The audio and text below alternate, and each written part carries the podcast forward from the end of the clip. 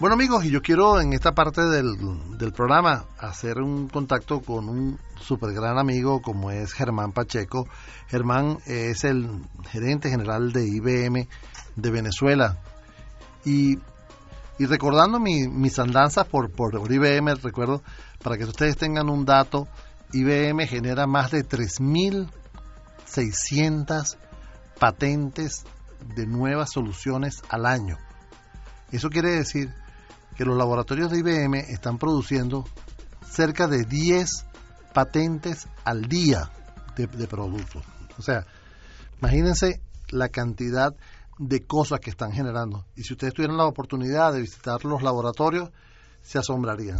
Tengo en línea a Germán. Germán, un placer, hermano, tenerte en línea. Un placer, Edgar, estar nuevamente en tu programa. Mira, Germán, lo primero que debo de decir es que tú estás llegando a 30 años de actividad en, en IBM, de trabajar en IBM. Estuvimos juntos trabajando en IBM. De verdad que para mí es un placer saber que tienes ya 30 años trabajando ahí. Sí, realmente Edgar, entré en el año 89, prácticamente desde la universidad, y he estado en muchísimas posiciones, posiciones de operaciones, de ventas. Tuve la oportunidad de trabajar en Nueva York. Eh, en el 2007 estuve en Sao Paulo trabajando en el headquarter y también en IBM Brasil. La verdad que ha sido una experiencia muy enriquecedora y la verdad que estoy muy contento de, trabajar en IBM. Trabajo como si fuera el primer día. Eh, realmente eh, acá en Venezuela eh, muy contento también. Tenemos 81 años y estamos muy sólidos en el, en el mercado. Así que cuando la gente me pregunta, ¿cómo es que tienes 30 años en IBM? Yo le digo, mira, la verdad es que pareciera que estuviera a veces tenido 30 compañías diferentes por la transformación que IBM siempre nos lleva, ¿no? Con la, con la innovación, con la tecnología, lo que mencioné antes de las patentes, ¿no? Realmente llevamos 26 años consecutivos siendo los primeros en patentes en los Estados Unidos, así que realmente un orgullo de, de, seguir en, IBM y bueno, sangre azul eh, para siempre, como dicen.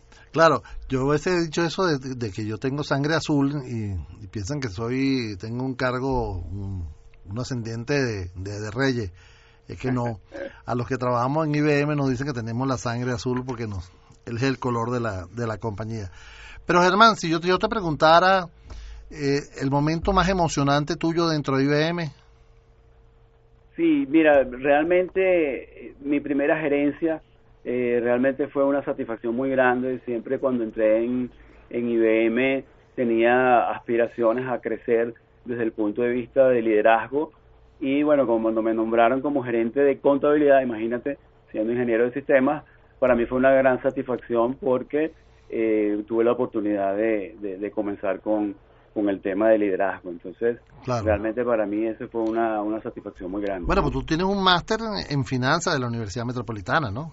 También. Sí, sí, tengo, tuve, tengo el máster en la Universidad Metropolitana y tuve la oportunidad de, de, ser funda Ayacucho y, estar en Estados Unidos.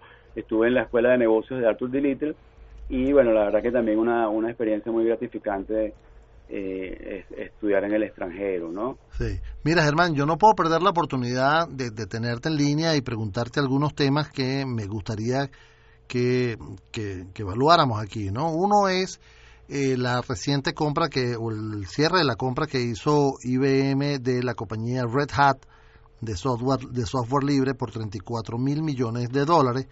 Me gustaría que tocáramos ese tema, me gustaría también ver eh, cuáles son, cómo, lo enfocas aquí en el mercado venezolano, cómo está IBM en el país y por, y por supuesto eh, saber ese plan de acción tuyo. Entonces, vayamos a, primero, ¿Qué va, ¿Qué va a hacer IBM con Red Hat?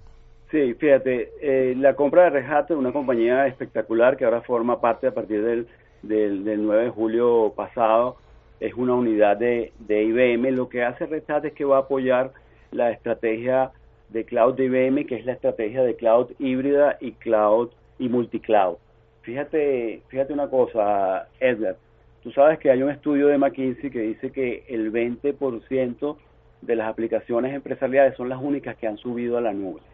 Es decir, que las empresas en general lo que han subido a la nube son ambientes no productivos, el correo, algún software a services de recursos humanos, pero las aplicaciones core del negocio no han subido, las de misión crítica. Eh, entonces, eh, con Red Hat nosotros tenemos la oportunidad de tener una solidez en lo que es la estrategia de cloud híbrida. ¿Qué significa cloud híbrida? Que tú puedas tener aplicaciones en la nube pública, en la nube privada y también en tu data center, en tu infraestructura on-premise, todo esto eh, coordinado adecuadamente con una gestión consistente y para eso con la adquisición de Red Hat, acuérdate que Red Hat tiene una cantidad de productos y servicios bien importantes entre los cuales podemos mencionar el, el Linux Red Hat y eh, OpenShift. OpenShift es una plataforma de cloud abierta que se basa en containers y Kubernetes que te permite modernizar las aplicaciones y también hacer muy rápidamente aplicaciones nativas en nube. Entonces, de esta manera, esas aplicaciones tradicionales que fueron hechas con una arquitectura monolítica, que tienen unos lenguajes muy antiguos, a través de, de, Red Hat podemos hacer una modernización y comenzarlo a subir a la nube. Y esto lo podemos hacer al ritmo del cliente y eh, obviamente respetando las inversiones que el cliente tiene, ¿no? Claro.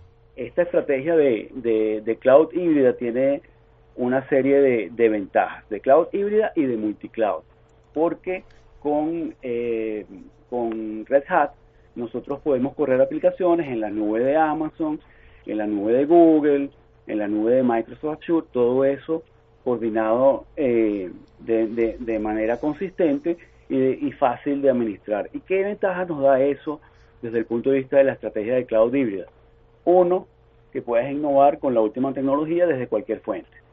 Dos, que puedes optimizar tu modelo de negocios y tener un mejor rendimiento de la inversión. Y tres, que puedes acceder a más tipos de datos, hacer analítica, inteligencia artificial desde cualquier lugar. Entonces, la adquisición de Red Hat, para resumirte, nos coloca como el proveedor más importante de nube híbrida del mundo. Y esto obviamente es un orgullo para nosotros porque en esta transición, en este capítulo 2 de transformación digital, como lo llama IBM, nosotros vamos a poder apoyar a nuestros clientes a que suban a la nube, que es un elemento crítico de la transformación digital. Fíjate, Germán, eh, es un reto eh, ahorita trabajar en Venezuela es un reto para todas las empresas. ¿Cómo, cómo compaginas el reto que, significa trabajar con esta nueva, eh, con estos nuevos desafíos que te presenta la incorporación de Red Hat en el mercado venezolano? Sí, mira, para satisfacción nuestra hay clientes que ya tienen Red Hat Linux y esa base instalada nos permite a nosotros escalar hacia lo que es uno de los productos más relevantes, como te mencioné, que es el OpenShift, ¿no? Entonces, eh, el mercado venezolano es un mercado, obviamente, que tiene todos los constraints que conocemos desde el punto de vista eh, económico. Sin embargo, la gente conoce mucho de tecnología, nuestros clientes entienden muchísimo el, valor de la tecnología y ellos están eh, contactándonos, hemos estado ya en conversaciones en referencia a cómo darle viabilidad a la escalabilidad que tiene Red Hat. Entonces, creemos que tenemos un, un, valor muy importante en, el mercado con esta, con esta nueva adquisición e inclusive en Venezuela tenemos muchas oportunidades que, que podemos darle a nuestros clientes. Así que estamos muy contentos con, con, con el tema de Red Hat acá en Venezuela. Amigos, estamos conversando con Germán Pacheco, él es el gerente general de IBM de Venezuela. Eh, estamos conversando el tema de Red Hat, la reciente compra de IBM de esta compañía que se materializó el 9 de junio de julio y que permite ahora a IBM manejar ese ese software libre como Linux Red Hat. Germán, eh, ahora ha cambiado la estructura de IBM para dar soporte. No, fíjate, no, desde el punto de vista eh, de estructura, seguimos teniendo nuestros técnicos que tú conoces desde siempre. Obviamente eh, estamos en, con una prioridad en este momento en IBM de Venezuela, que es el tema de educación.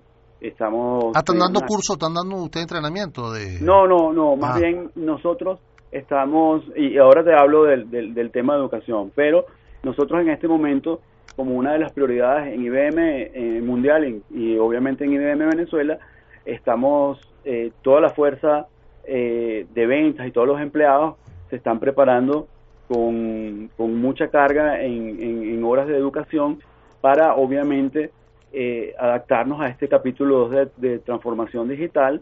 Tenemos un portal interno eh, espectacular en el cual nosotros estamos teniendo un roadmap de educación dependiendo de cada uno de los roles, de tal manera de poder darle el soporte adecuado a todos nuestros clientes con estas nuevas tecnologías, ¿no? Entonces, ese es un punto importante desde el punto de vista del soporte. Sigue siendo, eh, tenemos nuestros técnicos, tenemos obviamente soportes regionales, tenemos soportes en nuestros laboratorios en Estados Unidos y en el mundo, y eh, pero eh, toda la fuerza técnica y de ventas se está preparando muy arduamente para eh, estos nuevos tiempos de, transformación digital. ¿no? Germán, IBM, ¿se mantiene en Venezuela? ¿Se va de Venezuela? Sí, mira, nosotros estamos muy sólidos en Venezuela, además de sólidos, eh, muy contentos, tenemos 81 años y creo que vamos a ir a, muchísimos más. La verdad que, que como, como te dije, tenemos tres prioridades importantes en, en, en Venezuela. Una, es el tema de, de, prepararnos, de, de, tener los skills eh, adecuados. La segunda es advocacy, que es la satisfacción de todos nuestros clientes. Estamos muy abocados a que eh, mm, mantengamos a nuestros clientes en el mayor nivel de, de excelencia. Y la tercera prioridad es nuestra gente. Entonces, realmente estamos muy abocados a esas prioridades y eh, realmente muy sólidos acá en el en el, en el mercado venezolano, haciéndole eh, todo, todo, todo lo que tengamos que hacer para solventar los desafíos que se nos presenten, ¿no? Como hasta ahora. Tienes que invitarme en enero, Germán, el cumpleaños. El año pasado no me invitaste. Claro, 82 años, ¿cómo no? Tú eres, tú eres invitado seguro. Ah, sí, sí, yo, yo cumplo años también, cumpliría, mejor no digo cuántos años cumpliría yo. Tienes más que bien, no creo. ¿Ah? No, no, no. Mira, yo entré en IBM en el año 81 y el primer computador con el cual yo estaba trabajando, una, una IBM 360, tenía en, en, internal computing, ¿te acuerdas? Sí, sí. Eh, tenía 8 megas de memoria y había que, que optimizar ese espacio. ¿Qué tal? Wow, imagínate tú, ahorita hay mainframe Z15 y tenemos poder de computación cuántica, ahorita las cosas han cambiado. Ese es un tema que me gustaría tratar, Germán, lo de la computación cuántica. Vamos a ver cuándo podemos... Sí, sí, podemos hacer un programa, a mí me encantaría que, habláramos de, de, ese tema porque realmente eh, es bien interesante y bueno, también tenemos varios temas, tenemos también los cloud packs y tenemos varias cosas que... Ah, no, entonces vamos a tener que hacer un programa completo, Germán, ¿oíste? Germán, las redes de IBM, las, las redes de IBM, para que la gente se comunique. Sí, ahí está. Eh, tenemos en, en Twitter arroba IBM eh, B. tenemos nuestra nuestra página web eh, www.ibm.com slash B y bueno, nos pueden seguir en, a mí me pueden seguir en Germán A. Pacheco en Twitter. Eso es correcto. Germán, yo quiero agradecer el tiempo que me ha dedicado. Muchísimas gracias, hermano. Estamos en contacto, vamos a vernos pronto, a tomarnos un café y a conversar sobre buenos tiempos. Así es, un abrazo, gracias. Ok, hacemos una pausa y enseguida estamos con ustedes.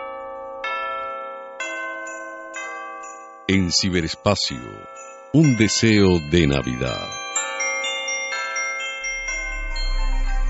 Invento tecnológico que me caía muy bien es que tú puedas, que yo creo a lo mejor existe ya, poder ordenar una buena comida, que te pasen no solamente la comida, sino que te pasen la receta de cómo se prepara y que tú después la puedas elaborar de acuerdo con el costo que el restaurante dijo que valía la comida que tú pediste. Entonces, tú puedes sacar ahí, tú puedes prorratear cuánto te estarías ahorrando y cuánto estarías aprendiendo. Y mi deseo para esta Navidad es que eso sea realidad. Feliz Navidad a toda tu audiencia, mi querido Edgar Queridos amigos, la Navidad va en el corazón, es el nacimiento de la esperanza, del futuro y de la mejor oferta. Ganarse el cielo, imagínate. La gente quiere ganarse los juegos de lotería. Imagínate tú lo que significa ganarse el cielo. ¿Sabes lo que significa esa inmensidad? Todo, libertad total. salimos de las dimensiones humanas y entramos en las espirituales. Muy feliz Navidad.